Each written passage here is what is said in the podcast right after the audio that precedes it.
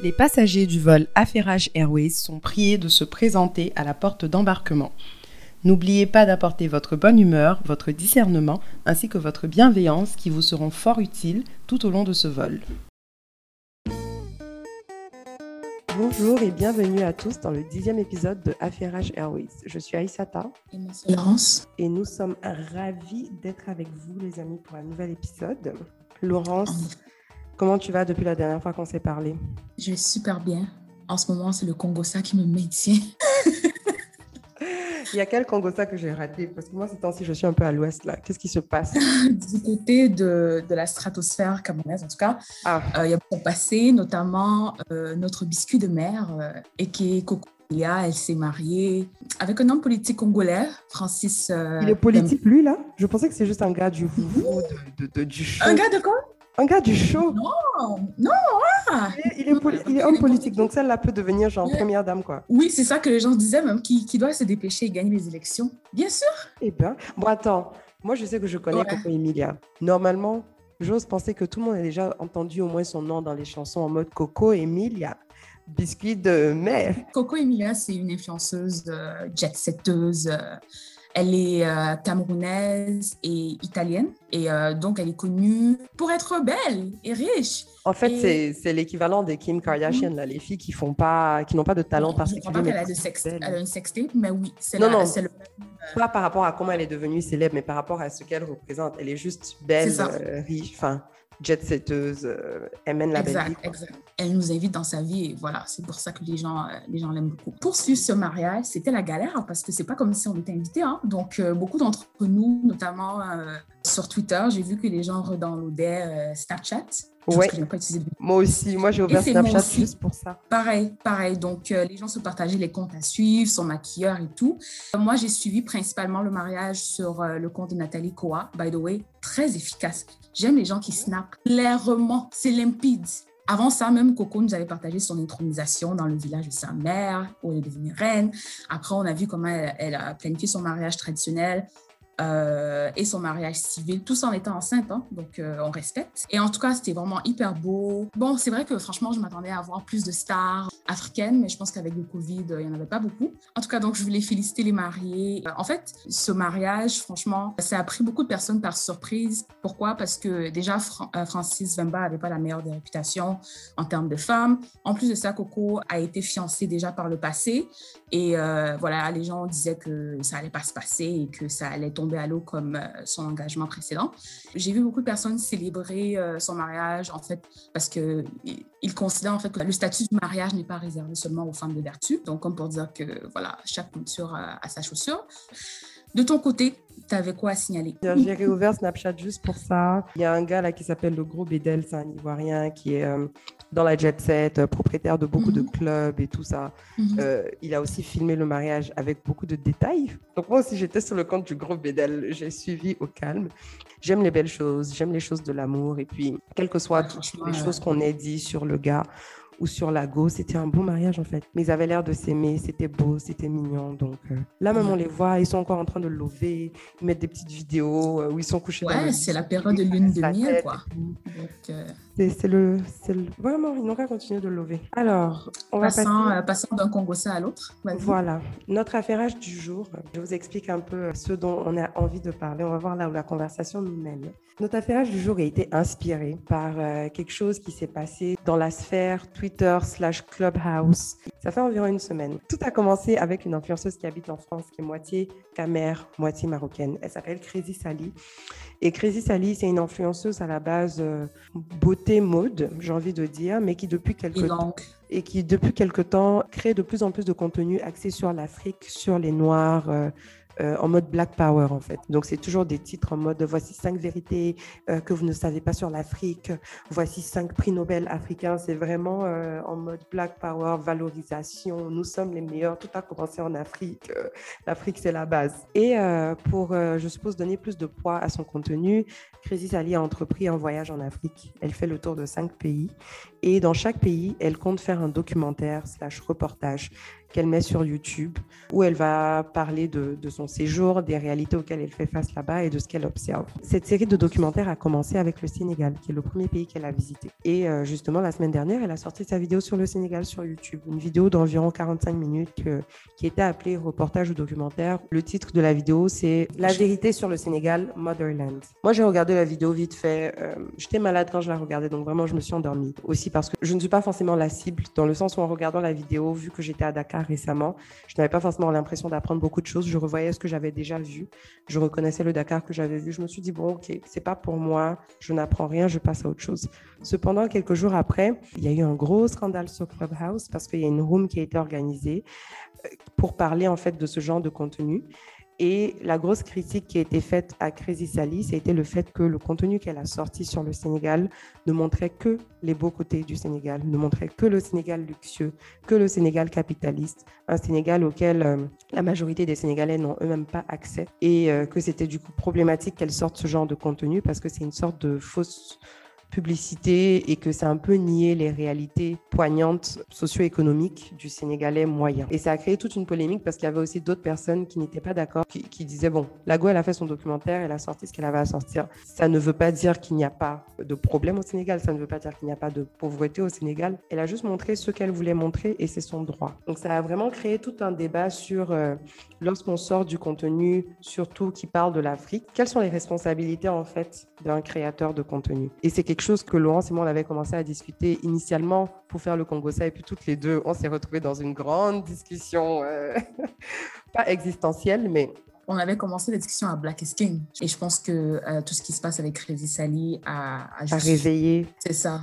C'est ça. Parce que je me rappelle que quand j'ai parlé à Laurence, le premier truc que je lui ai dit, elle m'a dit Ah, je sais que tu penses ça parce que tu m'as déjà dit ça quand on parlait de Black is King, même avant de créer le podcast. Le fond de la discussion, c'est lorsque quelqu'un crée du contenu, quelle est sa responsabilité en termes de ce qu'il montre et de la diversité de ce qu'il montre envers son audience? Parce que de nos jours, dès qu'il y a un contenu qui est sorti, euh, il y a la police des Instagram et des YouTube et maintenant des Clubhouse euh, Twitter, la plus forte police. Euh, qui est là en mode non, vous n'avez montré que tel, tel, tel, tel côté de l'Afrique, etc. C'est pas normal, etc. Mais la question que moi j'ai envie de poser, et puis Laurence, tu vas me mhm. dire ce que tu en penses, c'est est-ce qu'une personne peut porter la lourde responsabilité de montrer toutes les facettes du continent africain?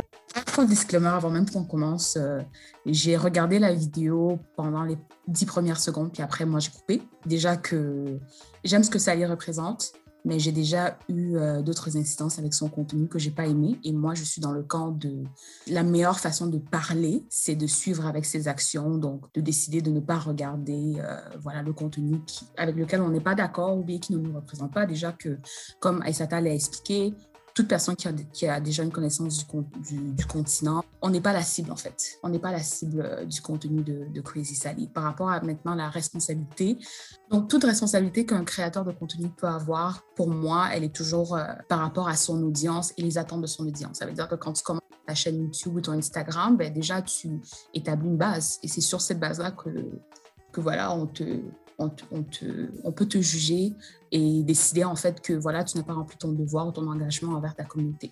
En termes de responsabilité, pour moi, la responsabilité implique aussi en même temps euh, une sorte de, de, pouvoir et ça implique aussi une sorte d'éthique, selon moi. Et en fait, par rapport au contenu afro, je considère en fait que l'Afrique est diverse et que chaque créateur peut décider de la façon en fait qu'il veut, représenter le continent. Par contre, je suis, et je, ça je veux que ce soit clair, je ne suis pas pour euh, tout ce qui est clickbait et je ne suis pas pour tout ce qui a pour but de, d'attirer l'attention, mais de ne pas la maintenir à long terme. Et je pense que dans, dans, le, dans le contexte dans lequel on, est, beaucoup des créateurs, pas juste les créateurs afro, se retrouvent à faire ça. Ça veut dire qu'ils font du contenu pour qu'on clique dessus, pour, que, pour qu'on soit engagé dans le court terme, mais derrière, il n'y a rien en fait. Euh, donc moi, Aïsata, je ne sais pas comment toi tu voyais cette responsabilité, mais pour moi, encore une fois, c'est par rapport à une ligne de conduite que tu as déjà établie avec ton audience.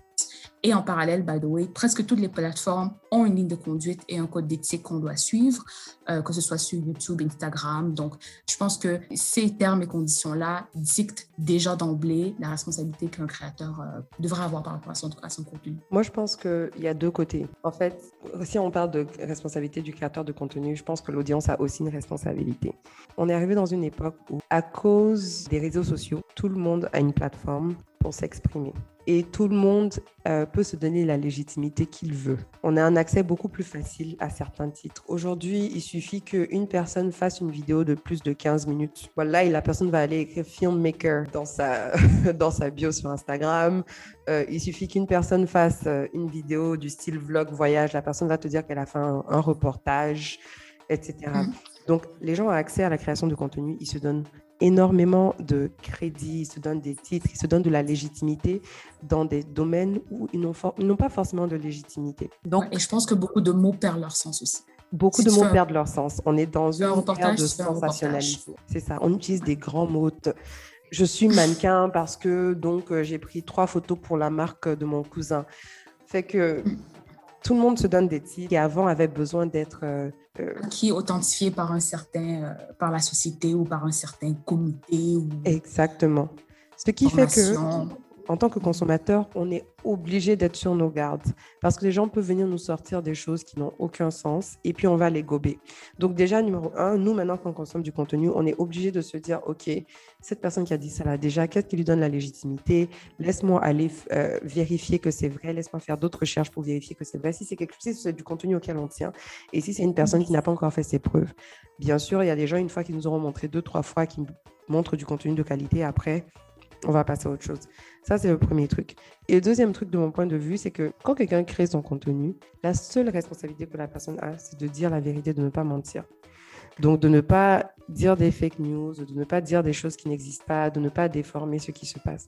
Mais une fois que tu dis la vérité, que tu ne mens pas, j'estime que tu peux choisir l'angle que tu veux, raconter les choses telles que tu veux.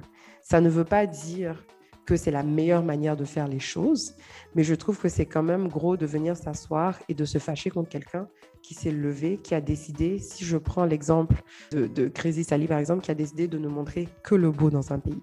C'est l'angle qu'elle a choisi. C'est ce qu'elle voulait montrer du Sénégal et c'est le mood qu'elle voulait donner, tu vois, à ses spectateurs. Donc, mais je pense que la critique n'était pas par rapport au fait que c'était faux, puisque ce qu'elle disait était vrai. Je pense que la critique au fait que c'était limité et qu'elle a, elle, a donné une version de la vérité alors qu'il peut en avoir plusieurs. Et surtout que euh, souvent, en fait, ce genre de vidéo sur la vérité sur peu importe le sujet peut être euh, très prétentieux en fait comme, euh, comme, comme titre ou comme façon d'aborder parce que voilà, tu, tu, ne résumes pas un pays potentiellement en je sais pas combien de temps la vidéo était, euh, mais tu ne résumes pas la, la, vérité sur un pays, son, son passé historique, ses points touristiques, tout ça en, en très peu de temps. mais par contre, moi, je suis entièrement d'accord avec toi que je ne pense pas que la responsabilité de ça euh, devrait être sur elle. Par contre, comme je, comme je disais plutôt, les mots ont un sens, donc il faut vraiment faire attention sur la façon qu'on communique ce qu'on fait. Oui, bon, je suis d'accord qu'en fait, là, elle, son seul, euh, sa, sa, grosse faute, c'était juste le choix du titre, parce que je pense qu'elle a choisi un titre qui allait juste attirer le maximum de personnes. La vérité sur le Sénégal, tu vois, tu te dis, ah, je me demande ce que c'est et tout. Et puis tu regardes, bon, ça n'a aucun rapport avec le titre, puisqu'en vrai, c'est un truc un peu. Mais il y a aussi la, la déception qu'il y a eu en début que beaucoup de gens n'ont pas aimé. Les images d'enfants affamés et tout et tout. Bon, après ça, c'est un choix créatif. Elle a voulu montrer le contraste. Donc, elle s'est dit, je vais montrer le contraste au maximum. Je ne suis pas en train de dire que c'est bien. Parce que moi, personnellement, j'ai vu ça, j'ai dit, hé, les gars, on en est encore là. Mais j'ai vu au début, il y a des images d'enfants affamés, tout maigres et tout. Et ensuite, elle voulait montrer le contraste avec ce qu'elle a vu. Ce qu'elle a vu. Ça, c'est son choix en tant que réalisatrice, etc. Ce n'était pas le meilleur des choix. Je, n'ai rien d'autre à dire là-dessus. Il y a des gens qui étaient foncièrement choqués. Si vous étiez choqués que vous êtes contre, faites comme Laurence, ne regardez pas la vidéo, ne donnez pas vos vues. Mon, problème avec toute la situation, j'ai juste eu l'impression que mmh. les gens se sont assis pour se plaindre de choses qui ne sont pas importantes, en fait. Je me dis... Non, non, je suis d'accord. Je suis, je suis entièrement d'accord. Et même, je suis sur la ligne de de supporter euh, les influenceurs qui font le contenu que vous aimez. Donc, du coup, si le contenu de Crédit Saline ne, vous convient pas, ben, il faut mettre en avant euh, et partager le contenu des créateurs euh, que vous aimez en fait. Parce que c'est ça le problème, c'est que les gens ont de la facilité à partager le contenu qu'ils n'aiment pas et à en parler. Mais quand il y a des créateurs qui font des belles choses, des bonnes choses, ben, personne n'en parle. Et c'est justement ça le dilemme, c'est qu'on continue toujours à rendre populaire ou à pousser mhm. euh, les, les, gens qui ont du contenu considéré comme un peu plus léger, alors que ceux qui ont du contenu dans un langage plus soutenu, voilà, tu vois, ils ont, ils ont 1000, 1000 vues sur YouTube. Et ça fait un an qu'ils ont posté leur truc. Donc. Je pense que chaque fois aussi qu'on regarde des choses qui ne nous plaisent pas ou qu'on trouve qui ne sont pas complètes, on n'a qu'à faire le travail d'aller chercher ce contenu-là qu'on va préférer parce qu'il existe, et là, il est dehors. Il a juste peut-être un peu besoin de visibilité. Mais aujourd'hui, avec Google, c'est un peu dur de dire Ah, mais euh, je ne trouve pas assez de contenu X, Y, Z, sauf si c'est foncièrement un qui n'est pas créé. C'est ça. Il faut être vraiment paresseux, surtout que dans le contexte du Sénégal, de la Côte d'Ivoire, les pays que euh, Crédit Salé est en train de visiter en ce moment, écoute, euh, il y a beaucoup, beaucoup, beaucoup de contenu. C'est pas comme si, euh, je sais pas, elle était au Tchad. Des destinations touristiques très, très populaires, c'est ça que je veux dire. donc, il devra avoir une panoplie d'informations là-dessus. Les deux points que moi, je voulais personnellement rajouter, c'est que je considère que YouTube, pour moi, est la télé moderne. Donc, dans le, le, le, le plan traditionnel de télé, il y avait documentaire, il y avait comédie, euh, légère ou bébête et mhm. chacun décide qu'il voulait regarder. Pour moi, YouTube, c'est le principe. Quand tu vas sur YouTube, c'est encore une fois l'utilisateur d'entraîner l'algorithme pour qu'il sache ce que j'aime. Donc ça, c'était la première chose que je voulais rajouter pour rejoindre ton point par rapport au, fait que le, pouvoir, le vrai pouvoir, est celui du, euh, du consommateur. L'autre chose que, que je voulais rajouter, c'est que je pense que la raison pourquoi cette histoire avec Chris Sally, a fait du buzz et continue de faire euh, du buzz euh, dans la communauté des, des, influenceurs ou des créateurs de contenu africains, c'est parce qu'il y a vraiment un manque de diversité. Dans le fond, s'il y avait plusieurs euh, créateurs qui parlaient du, continent, forcément, forcément, éventuellement, ils allaient couvrir tous les aspects et justement, cette pluralité de, de, de contenu, en fait, allait faire que on aurait maintenant une version de la vérité qui est plus complexe et qui est plus nuancée.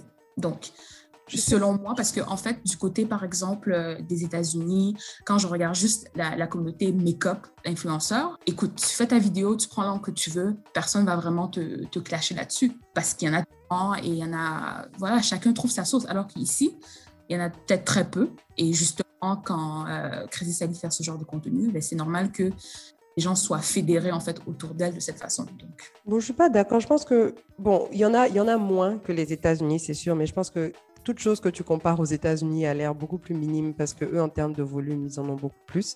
Mais je pense que la raison pour laquelle elle, sa vidéo a fait du bruit, c'est qu'elle fait partie, malgré qui en est beaucoup, qui en est peu, elle fait partie des personnes qui ont le plus de followers dans la, dans la, dans la communauté. Moi, je ne suis pas beaucoup les, les influenceuses de make-up, mais c'est comme si demain, Jackie Aina raconte des bêtises dans sa vidéo, même s'il y a 10 000 influenceuses make-up. Étant donné qu'elle fait partie de celles qui ont le plus de notoriété, on va en parler. Mais c'est vrai qu'il y en a peut-être un peu moins qu'ailleurs. Mais dans le peu qu'il y a là, moi, je trouve qu'il y a quand même assez de diversité. Parce que justement, quand je voyais les gens dire Ouais, elle raconte pas les autres côtés du Sénégal et tout, j'étais comme Ben, va regarder ailleurs. Moi, je, là, je n'ai pas forcément de nom en tête. Mais de toutes les personnes que je suis sur les réseaux sociaux, j'ai l'impression d'avoir une vue assez nuancée de tout ce qui se passe. Euh, bon, je veux dire au Sénégal en particulier parce que je suis beaucoup de personnes qui sont sénégalaises, mais j'ai l'impression d'avoir une vue assez nuancée de tout ce qui se passe dans certains pays. Oui, mais ça c'est ta réalité. Il ne faut pas oublier que l'audience salie, on n'est pas son audience en fait.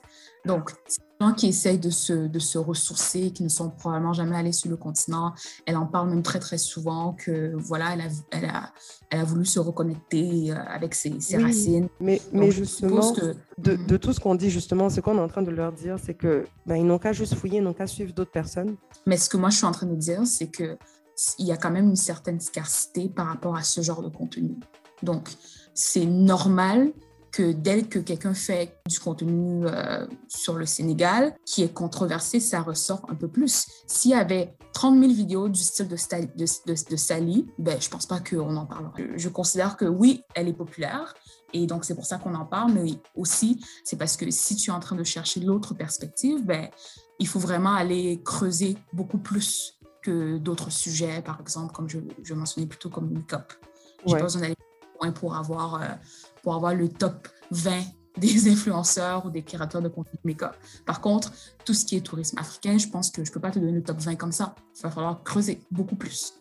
Oui, il va falloir creuser, mais si tu veux, tu vas trouver. Mais justement, le problème avec les gens, c'est que on est paresseux et puis on se limite. Par exemple, quand les gens ont regardé euh, Black is King, ils se sont fâchés, ils ont dit que non, elle ne montre que euh, une Afrique magique, une Afrique mystique, mais ce n'est pas ça l'Afrique, etc. Donc justement, moi à l'époque, je disais, bah écoutez, Lago, elle a décidé que le thème de son, de son film whatever, c'est afro-futuriste futuriste et tout, et puis elle veut montrer que les côtés tradition, etc.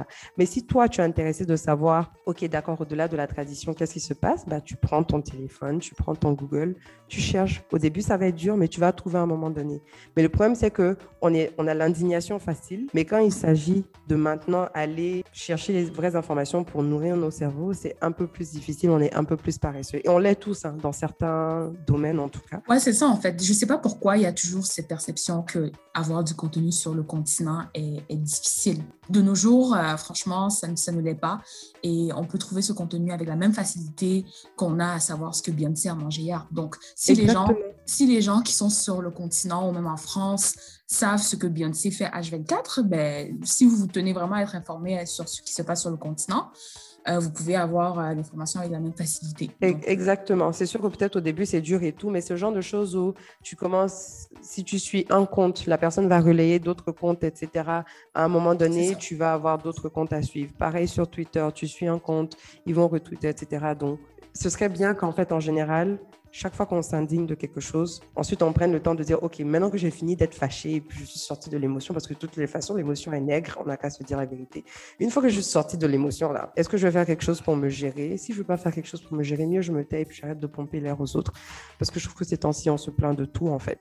Je pense que essentiellement, le pouvoir revient au consommateur et c'est à nous de décider ce qu'on veut consommer. En termes de créateurs de contenu, ils ont une certaine part de responsabilité par rapport à leur audience. Euh, qu'ils doivent aussi euh, essayer en fait d'adhérer parce qu'en fait les, mêmes gens qui t'ont mis en haut c'est les mêmes gens qui vont te descendre demain. Donc c'est sûr qu'il y a quand même certaines attentes qu'il faut euh, qu'il faut respecter. Et en tout cas en termes de marketing moi ce qui me dérange je sais pas si c'est parce que j'ai étudié en marketing mais pour moi c'est toujours cette tendance que je constate de plus en plus même si c'est du contenu qui ne nécessite pas de faire du clickbait à prendre des titres qui n'ont aucun sens ou à faire euh, de la déception en fait dans le contenu. Tu cliques sur un truc que tu, tu penses que ça, ça, va être X, mais finalement c'est Y. Franchement, en termes d'expérience euh, consommateur, euh, c'est pas top. Et franchement, j'encourage les gens à, à, voilà, à être authentiques et à faire du contenu de qualité. Ouais. Ouais, non, je suis d'accord. C'est vrai qu'il y a beaucoup de, trucs pour attirer les clics. J'ai quand même l'impression que, aussi, quand je pense aux réseaux sociaux, à l'utilisation de réseaux sociaux, on est poussé vers ça. En, général, on te dit, quand tu regardes un des articles sur OK, je veux lancer ma chaîne YouTube et tout, comment faire? On te pousse à utiliser des mots accrocheurs, des mots clés, même si ce n'est pas forcément 100% lié à ce que tu vas dire. Euh, pareil pour Instagram. Je veux dire, euh, Instagram, on te dit, ouais, il faut mettre le maximum de hashtags, etc. Souvent, tu veux chercher quelque chose de très clair, très précis. Tu tapes un hashtag, tu vois, la majorité des photos n'ont même aucun rapport avec le hashtag. On veut. En fait, le problème, en fait, c'est que maintenant, les gens cherchent plus les vues que euh, l'appréciation d'un contenu qui a, qui, a, de la valeur et puis qui vaut la peine d'être là. Donc, c'est vraiment dommage. J'ai l'impression qu'on a tellement débattu de ce sujet en dehors du podcast que on a déjà... C'est ça, en fait. on a déjà eu ton point de désaccord. J'ai envie de dire des choses, mais je suis comme, ah, tu m'as déjà comment on s'écoute. Je ne vais pas me répéter. C'est ça. Si vous voyez nos messages et les pavés qu'on s'envoyait et les notes vocales qu'on s'envoyait, surtout quand Black is King est sorti, tu aurais cru que genre Beyoncé, c'est Beyoncé qui nous nourrit, quoi. Alors que, en fait, c'est juste qu'on était passionnés. Anyways, maintenant, on va passer au divers. Mm. Aujourd'hui, on a quand même un bon, un, bon nombre de divers euh, pour vous. On va commencer par ceux qui sont un tout petit peu plus sérieux et puis après, on va finir dans plus de légèreté. Euh, Laurence m'a laissé la lourde tâche de parler des choses sérieuses, donc avec le maximum de sérieux. Allons-y.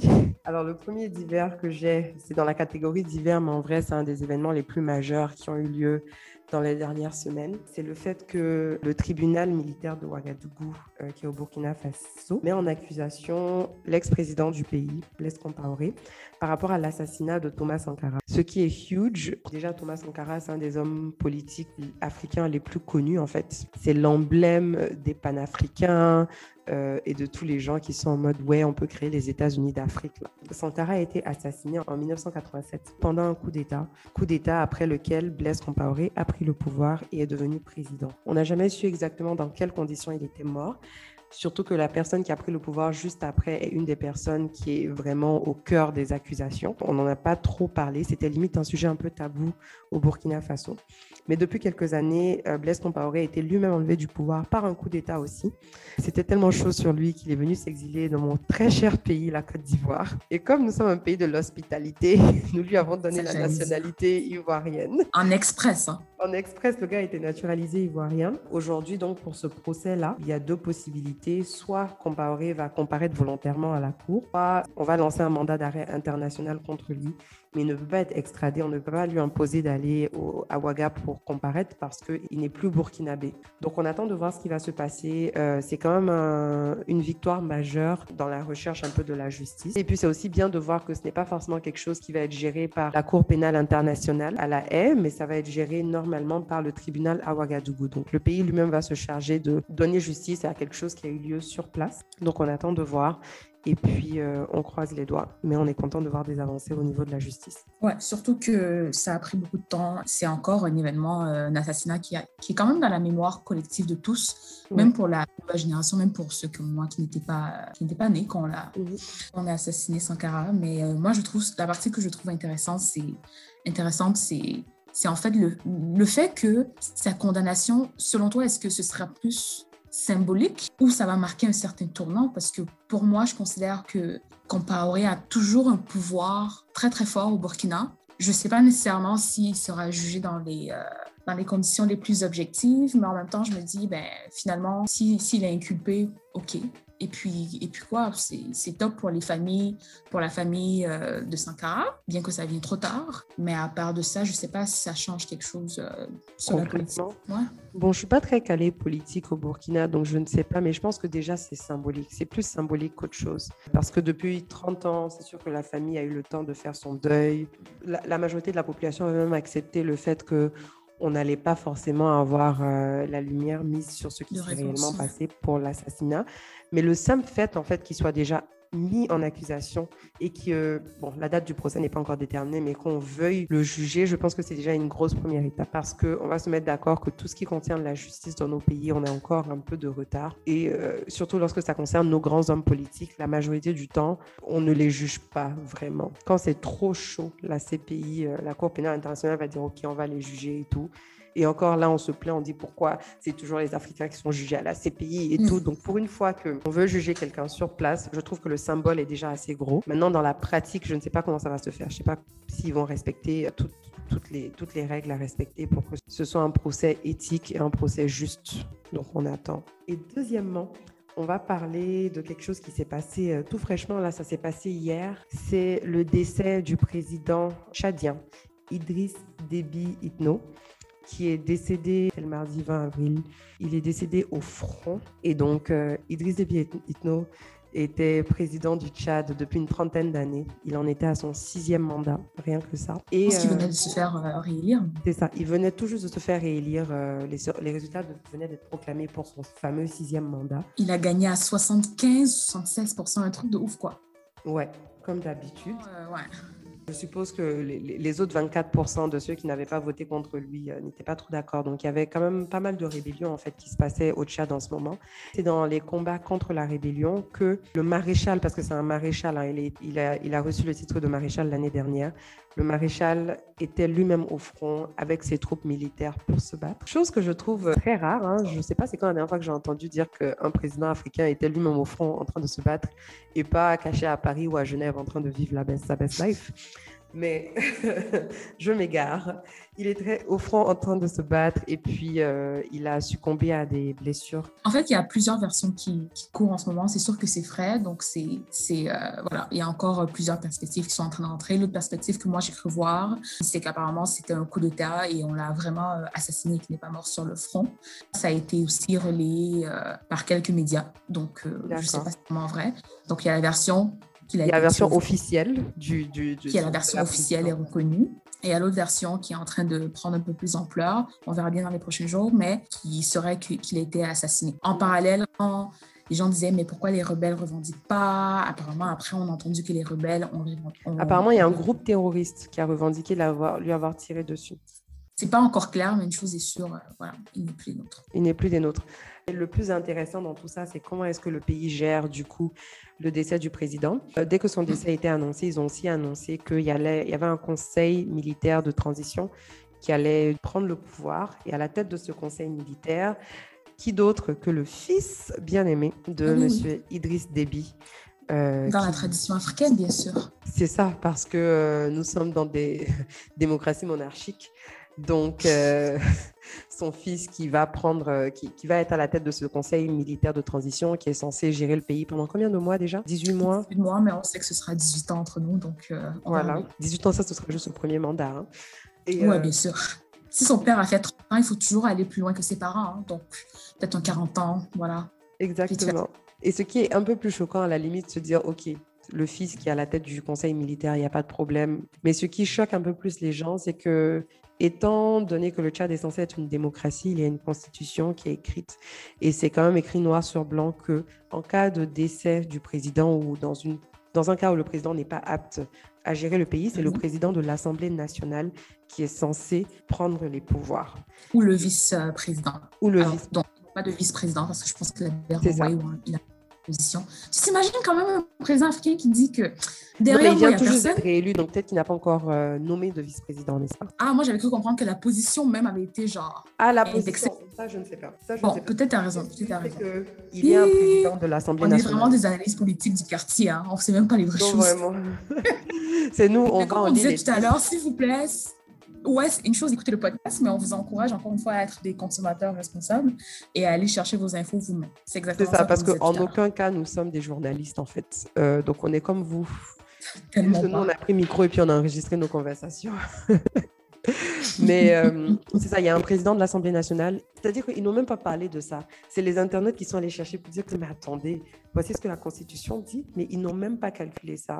Ils ont mis à la tête du pays quelqu'un qui n'a même pas l'âge minimum qui est écrit dans la Constitution pour gérer le pays. L'âge minimum, c'est 45 ans celui qui a été mis au pouvoir à 37 ans. Je suis d'accord qu'à 37 ans, tu es tout à fait mature, tu as les capacités et tout, mais c'est juste cette manière d'écrire des constitutions décoratives et de ne même pas faire semblant de les honorer euh, et de se foutre un peu de la gueule de tout le monde, qui est très choquante en fait ce que j'ai trouvé intéressant quand même, c'est que du jour au lendemain, la communauté, les internautes sont devenus des, des, avocats en droit constitutionnel. En fait, les gens ont sorti, dit que c'est pas correct. Et en plus, ce que j'ai vu qui m'a beaucoup, beaucoup choqué, c'est les gens qui étaient de l'autre côté. Tu sais, on est tellement dans un état d'esprit euh, monarchique, je dirais, que les gens considéraient que c'était OK que le fils prenne le pouvoir en attendant. Alors que, sachant bien évidemment que ça, que ça brise la Constitution, ils disaient non, c'est une situation d'urgence et avec les moyens du bord. Mais moi, je dis non.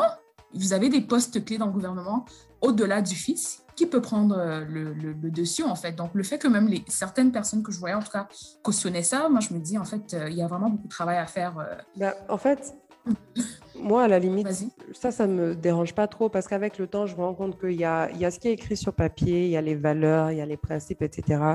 Et il y a les réalités auxquelles les gens s'habituent sur place. Donc, quand on vit dans des pays où, de toutes les façons, les, tout ce qu'on écrit sur papier a toujours été là juste par principe et de manière décorative, on n'a jamais vraiment suivi. Et qu'en réalité, il y a d'autres pratiques je pense juste que les gens, en fait, se sont juste ajustés à ce qui se passe sur le terrain. Et que c'est même plus facile de supporter en se disant, OK, de toute façon, c'est normal, c'est ce à quoi on est habitué, c'est notre réalité. Plutôt que de s'indigner sur des choses qu'on sait qui ne vont pas changer, en fait. Parce que la réalité de la chose, c'est qu'on va crier, crier, crier là.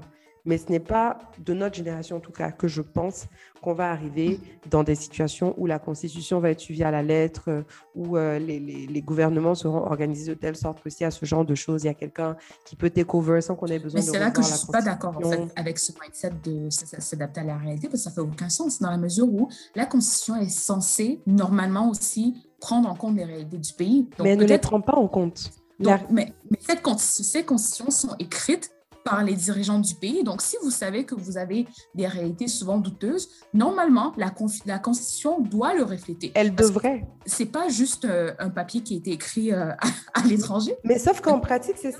On prend, on prend, les constitutions des gens qui nous ont colonisés, on modifie deux, trois trucs, ça n'est pas adapté à nos réalités. Mais ce que je veux dire par là, et ça c'est que, en fait, pour moi, une constitution, c'est une ligne directrice qui dicte comment se comporter dans certains cas. Donc, si la directive est déjà là, on n'a pas besoin de s'adapter à la réalité parce que la Constitution devrait en partie refléter, voilà, le, mindset, le, mindset du peuple. Donc, il n'y aurait pas besoin de Je suis d'accord.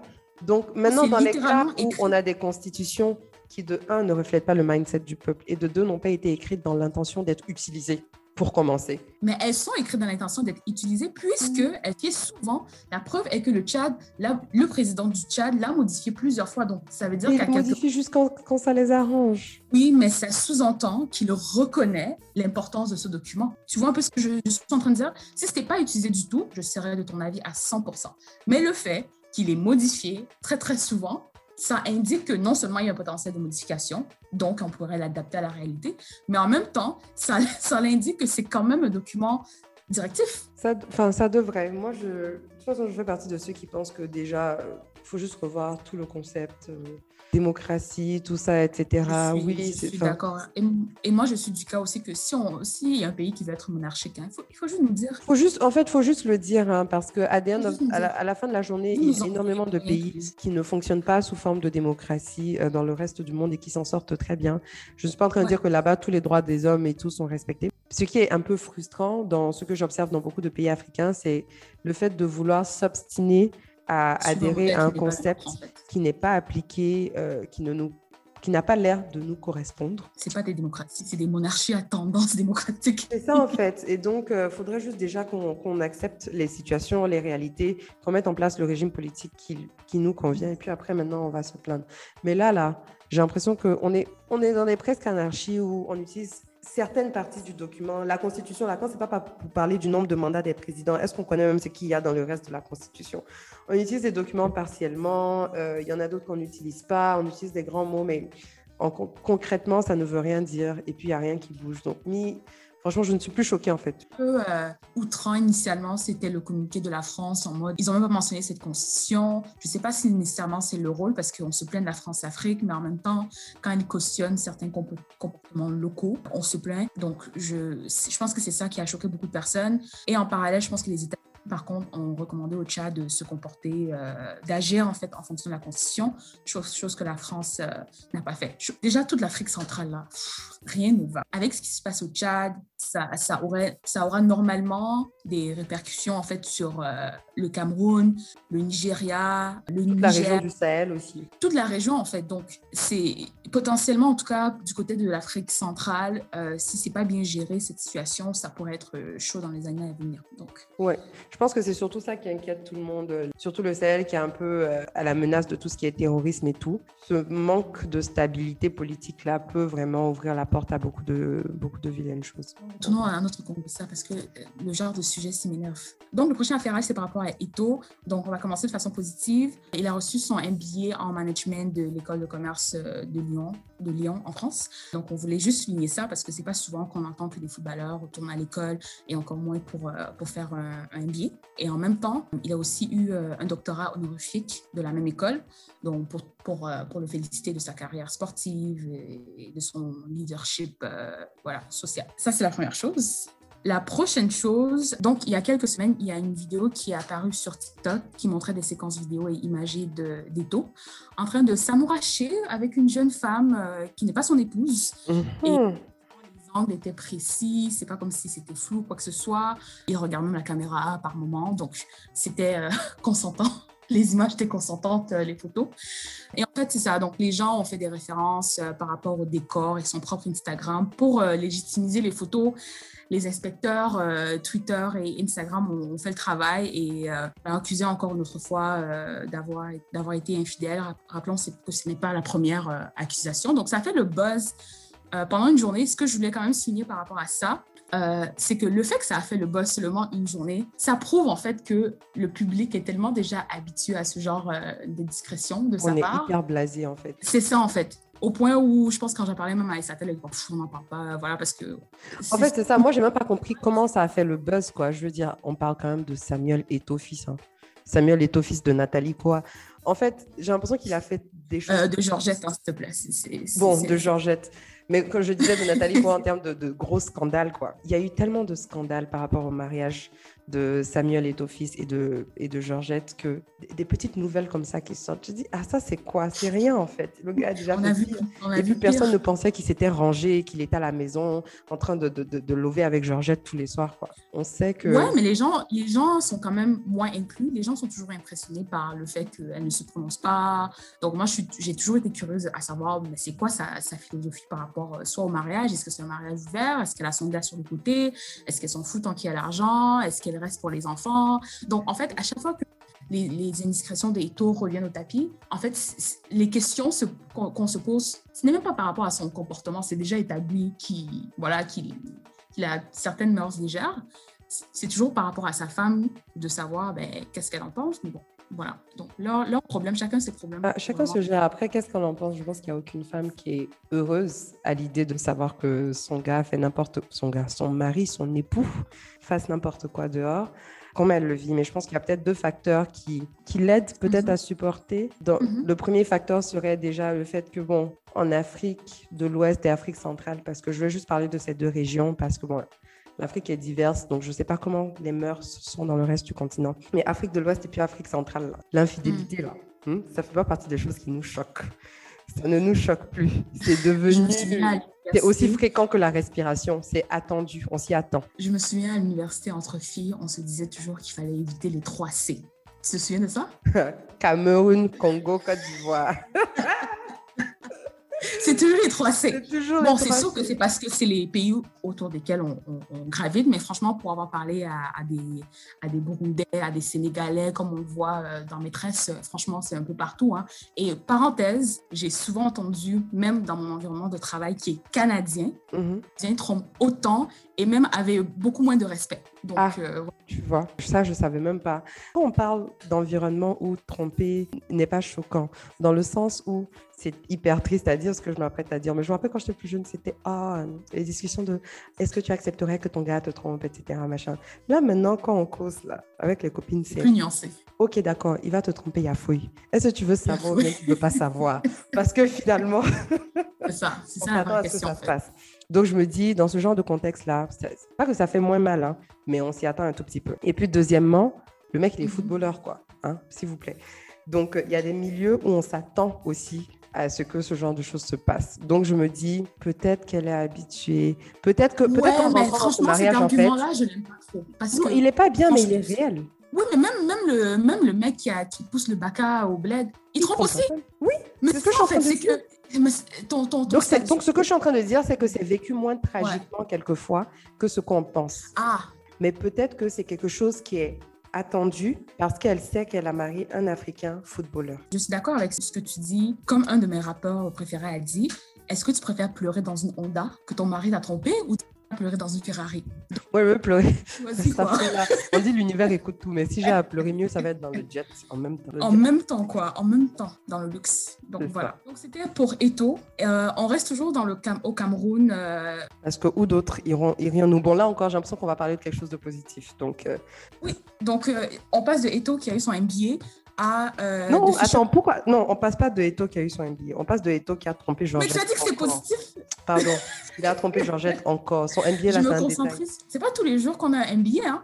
Tromper, c'est vrai. Hein, c'est pas tous les jours qu'on a un MBA. Dans deux ans, moi-même, je vais pour moi. Je vais venir. Voilà, voilà. Donc, on passe à notre prochain d'hiver. Euh, on reste toujours au Cameroun. On voulait vous parler du, Fisherman Diary, qui est une production euh, camerounaise euh, qui a été achetée par Netflix, ou en tout cas distribuée par Netflix. En gros, c'est l'histoire d'un pêcheur qui élève sa fille essentiellement seule et il ne veut pas qu'elle aille à l'école. Pendant ce temps, elle, elle regarde euh, les, les, posters de Malala et elle veut aller à l'école. Donc, ça, ça recapitule toutes les péripéties auxquelles euh, voilà, une fille dans un milieu rural peut passer pour accéder à l'éducation. Donc, en gros, c'est ça. Cette homme m'a dit qu'elle s'est endormie devant le sur toi.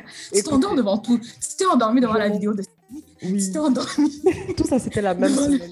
J'ai deux excuses. Numéro un, j'étais malade. Et numéro deux, euh, j'ai beaucoup de mal à regarder des films toute seule. Ça m'intimide, c'est trop long et tout. Genre, j'ai besoin d'avoir quelqu'un à côté de moi pour regarder ouais, non. Genre, c'était hyper long. Donc, quand j'ai mis play et puis j'ai vu le temps qui restait, c'est comme si j'étais découragée. Donc, quand j'ai commencé à bailler, Au lieu de, de me battre contre le sommeil, j'ai juste, j'ai juste mieux placé mon coussin et puis j'ai fermé les yeux.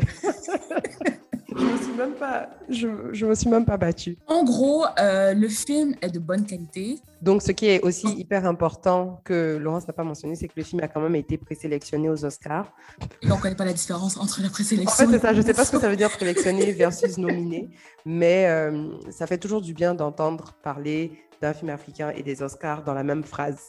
On va aller faire un peu de recherche en fait, aujourd'hui, là, vraiment, on a fait les, commentatrices du quartier, quoi. Je suis désolée. C'est le quartier, en fait. c'est la street. Donc, on voulait, On, voulait vous, on voulait vous recommander d'aller regarder le film. Euh. Oui. Et puis, il faut qu'on soutienne aussi les, les, les productions africaines euh, qui mm. sont sur Netflix, surtout celles qui viennent de pays qu'on n'a pas l'habitude de voir sur Netflix, parce que plus il y a des vues, plus dans les chiffres que les exécutifs de Netflix vont regarder, plus ils vont se dire il y a de la demande.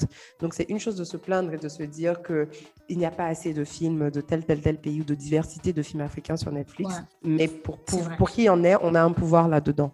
Donc, même si, on n'est pas, même si tu dois mettre le film, tu laisses ça jouer, puis tu t'en vas gérer tes bails. Et tu dors comme certaines. Et puis tu dors mm. comme moi. Il faut faire parce qu'on a besoin de, stimuler en fait euh, ce genre de, de choses sur Netflix encourager ce genre de position, surtout que quand j'écoutais euh, l'interview de l'acteur principal, il disait en fait que voilà, ce film euh, était très cher à produire. Donc, c'est sûr que les gens qui, qui, prennent le temps vraiment de produire ce genre de contenu, ils ont une, passion profonde en fait, parce que mhm. que financier, c'est pas toujours, euh, c'est pas toujours viable. Le dernier d'hiver, rapidement, c'est que je suis sûre que je, je ne vous informe pas parce que vous le savez, mais Maîtresse d'un homme marié, la saison 3 a commencé ça a commencé la semaine dernière. Au moment où je vous parle, le deuxième épisode est sorti hier ou avant-hier, si je ne me trompe pas. Donc, euh, on est tous hyper contents. Euh, d'avoir notre série de retour. Moi, c'est mes cours de Wolof qui sont de retour. Maintenant, quand je parle et tout aux gens, je dis Barna. Barna. Barna. Instant B. Instant B. Mais chose intéressante, c'est que dans les deux premiers épisodes qui sont sortis de la saison, il n'y a aucun signe de Marem, Marem Dial, qui est un des personnages principaux de la série. Donc, c'est l'actrice Alima Gadji. Il y a beaucoup de gens qui se posent des questions sur euh, est-ce qu'elle va être présente ou pas dans la saison. Surtout quand on sait qu'elle n'est pas à Dakar en ce mm. moment. Depuis un certain nombre de mois, elle a déménagé et elle habite à Abidjan. On la voit ici partout là. Je disais euh, à Aïssata plutôt que quand j'étais à Abidjan et que je, me retrouvais au salon de coiffure, je la voyais souvent passer à la télé. Donc, elle a vraiment fait le tour, en tout cas des, des plateaux, on dirait, abidjanais pour euh, voilà, signaler que, en tout cas, elle semblait prête à soit s'installer là-bas ou à vouloir travailler à, Abidjan. Oui, en fait, son agence de management qui s'appelle Anzoul euh, est basée à Abidjan. Je, de ce que j'observe, il y a deux choses. Je vois l'intention de créer mm. sa marque, son personal brand et de s'imposer en tant que Alima Gadji et de sortir de, du rôle de Marem. Et, et deuxièmement... Surtout qu'elle a dit que les gens la détestaient. Hein alors que c'est une actrice, mais, bon, mais. C'est ça, c'est une actrice. Les gens ne savent pas toujours faire la part des choses entre les personnages et puis les acteurs. Donc, elle a reçu beaucoup de backlash par rapport à son rôle euh, qu'elle jouait. Et on voit qu'elle travaille sur d'autres projets qui ne sont pas forcément Maîtresse d'un homme marié. Elle dit qu'elle est là, en fait, pour la production d'un documentaire. Elle parle d'autres choses, en fait, que de Maîtresse d'un homme marié. Elle parle de son combat avec la dépression euh, et la santé mentale, etc. Donc, tu vois qu'elle veut vraiment diversifier euh, l'image qu'elle a aux yeux du public. J'ai aussi cru comprendre que hier ou avant-hier, elle a fait une story sur Instagram où elle se plaignait en fait des conditions des acteurs en disant que quelquefois les acteurs ne sont pas bien payés et qu'ils sont acteurs parce qu'ils aimeraient, parce qu'ils aiment l'art, mais ils aimeraient aussi pouvoir vivre de leur art. C'est ça. Et donc, elle se plaignait du fait qu'ils ne sont pas souvent bien payés. Et ces plaintes-là ont été très vite reprises euh, par les médias de Congossa et puis par euh, un peu tout le monde en disant Ah, ok, donc elle est en train de nous dire que Marodi ne la paye pas bien. C'est pour ça qu'elle a quitté Maîtresse d'un homme marié. Mais il n'y a eu aucun communiqué officiel qui est sorti, de la part de Marodi en tout cas. Et aujourd'hui, son agence en Zoul a fait un communiqué en anglais. Demandez-moi pourquoi. Moi, pas comprendre. En anglais pour nous expliquer que euh, les stories qu'elle a fait n'ont aucun rapport avec son contrat avec Marodi et que si au moment où il y aura des informations officielles à, dire par rapport à Marodi, ils vont le dire. Mais moi, j'ai pas forcément l'impression qu'elle ne sera plus dans Maîtresse parce que l'affairée que je suis, j'avais regardé une de mm. ses entrevues où elle disait qu'il y a des chances que Marem, son personnage, et Amsa, qui est la meilleure amie de Marem dans la série, soit appelée à être à Abidjan dans la série. Donc peut-être en fait qu'elle va apparaître plus tard Surtout que dans la série, elle date un Ivoirien. Et que vers la fin de la saison, euh, on dit que genre, ah, il a peut-être des secrets et tout. Donc moi, j'ai plutôt l'impression qu'elle va apparaître plus tard dans la série et que peut-être qu'elle a juste diminué son nombre d'épisodes pour pouvoir travailler sur autre chose en fait. Et j'avais pas vu quelque part que Marodi aussi commençait à avoir du contenu euh, ivoirien ou avec des acteurs ivoiriens. Avec, avec des acteurs ivoiriens. Donc la toute dernière série de Marodi qui s'appelle Impact a deux acteurs ivoiriens. Il y a Marie-Paul Adjé et puis Landry, euh, Landry j'ai oublié son nom de famille, qui sont allés à Dakar pour tourner. Ce que j'ai trouvé marrant d'ailleurs, petite parenthèse mhm. rapide, c'est que quand Maîtresse a commencé et que les acteurs ont commencé à devenir des stars, j'ai jamais compris pourquoi sur Instagram, ils n'avaient pas leur vrai nom. C'était leur nom d'Instagram, c'est Jalika, maîtresse d'un homme marié, Dalanda, maîtresse d'un homme marié et tout. Et je suppose que c'est pour qu'on les trouve plus facilement. Parmi les acteurs ivoiriens qui sont partis tourner là-bas, il y en a un, il est hyper connu ici, hein. il a mhm. fait pas mal de films ici, il s'appelle Landry quelque chose. Lui aussi, il a changé son nom Instagram. Il a mis son nom de personnage. Donc, il a mis, je sais pas trop quoi, Siri Impact. C'est ça. C'est ça, il faut faire ce genre de concession. Parce, que, que la tata qui va aller chercher sur Instagram, euh, elle va pas mettre son vrai nom. Déjà, euh, tu connais pas son vrai nom. Donc, un bel exemple de comment on s'adapte justement aux manières de faire local. Exactement, ça c'est vraiment de l'adaptation parce qu'il aurait pu venir en se disant je veux être populaire au Sénégal mais je ne vais pas m'adapter. Mais il a compris les Sénégalais, comment est-ce qu'ils vont me suivre? C'est en mettant mon nom de série. Il a fait et puis c'est un changement temporaire. Hein. Ça se trouve quand la saison va finir ou bien quand il va finir avec, il va remettre son nom mais il aura gagné les mhm. followers qu'il faut et la notoriété qu'il faut dans un autre pays. Sur ce, euh, j'ai failli dire qu'il faut atterrir, mais franchement, aujourd'hui, je suis dans la distraction totale. On va faire rapidement nos crushs musicaux et puis on va atterrir. Donc, mon crush euh, en lien avec justement le film Fisherman Diary, ce film a permis de me rappeler que, en fait, j'avais commencé à écouter l'album de Ciel et je, je, me suis arrêtée à la moitié. Donc là, je suis, après, après avoir écouté le film, je suis retournée à l'album. Et mon coup de cœur de la semaine, c'est Plané, qui est de Ciel en featuring euh, Avero Jess, euh, qui est aussi un artiste camerounais. C'est quoi son son connu là? Nous tous on fait là le Nyama. Voilà. Le Nyama. Voilà. Je connais le son, je voulais juste que tu chantes. Mais... tu n'as pas besoin de me demander longtemps. Hein. Donc, euh, c'est ça, c'est un son de coupé décalé euh, à la sauce camerounaise. Et en même temps, ça rend très bien dans le thème de notre podcast. Euh, c'est La danse, c'est de se mettre en mode avion là, et de planer. oh my God, il faut que j'aille écouter cette chanson. En fait, maintenant, au début de chaque épisode, je vais chanter ça en fait. C'est mort, c'est fini, c'est gâté. Et en parallèle, rapidement, je vais juste donner un big up à Caris qui a sorti son album de 7.0 quelque chose, Château Noir, qui est un retour de production de thérapie. Donc, euh, franchement, l'album est trop, trop bien pour ceux qui aiment le rap bien sale. Donc, petite parenthèse. Pour toi, c'est quoi ton, ton, coup de cœur Alors, donc c'est avec beaucoup d'honnêteté que je vais vous dire. Tu n'as pas fait tes devoirs, n'est-ce pas? Je n'ai pas fait mes devoirs. Tu dormais. Et que tu dormais je, je, dormais. Et euh, c'est pendant qu'on enregistrait là que je fouillais ce que j'écoute sur Spotify. En toute honnêteté. Euh, moi, je t'ai dit, si tu n'as pas le crush, demande-moi, je te prête. Non, j'ai les crushs. Donc, mais j'ai quand même fouillé dans les trucs que j'écoutais un peu plus dans le passé. Et je dois avouer que j'ai été, j'ai eu une grosse obsession pendant qu'on était en pause euh, sur la chanson Faux danser de Mosti. Donc Mosti, ah euh, c'est, une rappeuse ivoirienne, toute jeune là, qui est vraiment en pleine ascension en ce moment et qui a sorti un EP qui s'appelle Aya de Didivi. Et une de ses chansons les plus connues sur l'EP, justement, ça s'appelle Faut danser. Qu'elle fait de particulier pour l'instant, c'est que dans ses chansons, elle sample des classiques ivoirien. Donc, dans cette chanson-là, par exemple, dans le fond, tu entends un peu des parties de Zo Blazo 200% de Mewe et elle rappe dessus. C'est vraiment, c'est une belle chanson. Euh, que tu sois adepte ou pas du rap ivoire, tu t'accroches tu, rapidement à la chanson. Elle est entraînante, elle est dansante. Moi, j'aime un peu imposer ma musique aux gens qui m'entourent.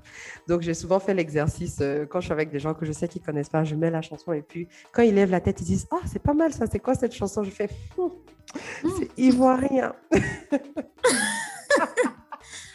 Je sais qu'aux États-Unis, dans la culture hip-hop rap, le sampling est souvent utilisé. À quel point c'est vraiment utilisé dans la musique euh, africaine, afro. Donc, ce serait quand même de voir ça plus utilisé parce qu'on a vraiment des bons classiques. Oui. Mhm. C'est un peu la mode en ce moment, euh, le sampling, oui, les reprises des anciens morceaux en Côte d'Ivoire, mhm. Dans le rap ivoire en tout cas. C'est cool, mais le problème, c'est que j'ai l'impression que c'est un peu plus traité comme un effet de mode. Donc, on sample mhm. tout et n'importe quoi sans forcément que ce soit bien fait. Donc, il y a des fois, je suis comme non, mais vous avez gaspillé la chanson aussi parce que vous, vous, avez juste compris que c'est ça qui marche, donc vous voulez faire la même chose, tu vois. Mais c'est pour ça que j'avais pas aimé la chanson Faut danser initialement, parce que je trouvais que son sampling était trop ouvert et en fait, c'est trop proche. Je sais pas si tu vois un peu, c'est carrément le refrain. Elle a, elle a pris le refrain. C'est sûr qu'après, elle, n'a pas dit blazo, blazo, zo, blazo, mais elle a pris vraiment la partie. Euh, bon, je vais pas la chanter ici, vraiment, la partie que les Apollo vont me tuer. Euh, je vais me mélanger dans la langue, mais elle a pris le refrain. C'est hyper proche. Je pense qu'aussi, on est dans les débuts du sampling et que les gens ne, ne s'aventurent pas assez, ne s'éloignent pas assez de l'original pour l'instant, parce qu'ils veulent tellement qu'on reconnaisse l'original parce qu'ils savent que c'est ça qui va nous permettre d'avoir de l'affection. Ils ont peur, en fait. Donc, j'espère qu'ils vont pouvoir oser un peu plus à un moment donné. Parce que dans son même, dans son même EP, là, il y a, deux mhm. chansons, for sure, qui sont simples d'anciennes chansons. Et au bout de la deuxième, je dis, OK, copine, c'est bon, passe à autre chose. Merci, merci bien. Au revoir. Mais en tout cas, ça permet à la nouvelle génération qui peut-être ne connaît pas ces artistes ou ces chansons ah, de aussi. Et, euh, révisiter euh, ces classiques en fait. Surtout que beaucoup de ces classiques euh, sont de plus en plus mis sur les plateformes de streaming. Mhm. Donc, euh, moi, j'encourage en tout cas les gens à, faire du sampling. Pour moi, c'est la parfaite méthode de, de, recyclage et de faire vivre l'art. Euh. Ouais. Et puis, l'histoire a prouvé encore et encore que la nostalgie vend. En fait, utiliser la nostalgie. Surtout pour notre génération. On, est, on est tous des gens en mode Oh, franchement, en ce moment, c'est n'importe quoi. On aurait aimé être dans l'époque d'avant et tout. Donc... À l'époque, même pas à l'époque. Regarde, moi, quand je réfléchis seulement à 2019, ouais. MTR, pré-corona, quoi. Je pleure 2019 tous les jours ici. Ah, ça va aller, ma chère, tu es juste au mauvais endroit, j'ai envie de dire. Nous, ici, on vit un peu. Pendant Mais de toute façon, je vous rejoins bientôt. J'ai pas hâte. Hein. J'ai des cauchemars là. Je suis en mode, oh mon Dieu, je dois bientôt. Ça va aller bien souffrir avec nous. La misère adore la compagnie. Oh non, pardon, pardon. Ah. Ah, avant que Aïssata nous fasse atterrir, les chansons vont être rajoutées dans notre playlist euh, qui s'appelle Coup de cœur FRH Airways. Et on vous encourage, comme d'habitude, à nous suivre euh, sur les euh, médias sociaux. Donc, vous pouvez nous suivre sur Instagram et aussi sur Spotify, Apple Music. Vous pouvez nous laisser un commentaire là. Et pareillement sur Google Podcast aussi. Sur ce, L'avion atterrit aujourd'hui euh, sur le territoire Camer parce qu'on a tellement parlé d'eux qu'il faut qu'on atterrisse chez eux pour aller visiter un peu quand même. Donc, euh, nous avons un atterrissage imminent euh, sur l'aéroport de Douala. Redressez vos sièges, attachez vos ceintures, remontez les tablettes de nourriture, assurez-vous que vous portez votre masque et puis, préparez-vous pour l'atterrissage. Hmm, est-ce qu'on porte le masque à Douala? En tout cas, vous ne vous respectez pas vous-même. C'est ça le problème. Il faut se respecter soi-même pour commencer. Oh, atterri là-bas, atterri. C'est que si on a atterri, il fait 40 degrés sur le territoire. Bonne chance.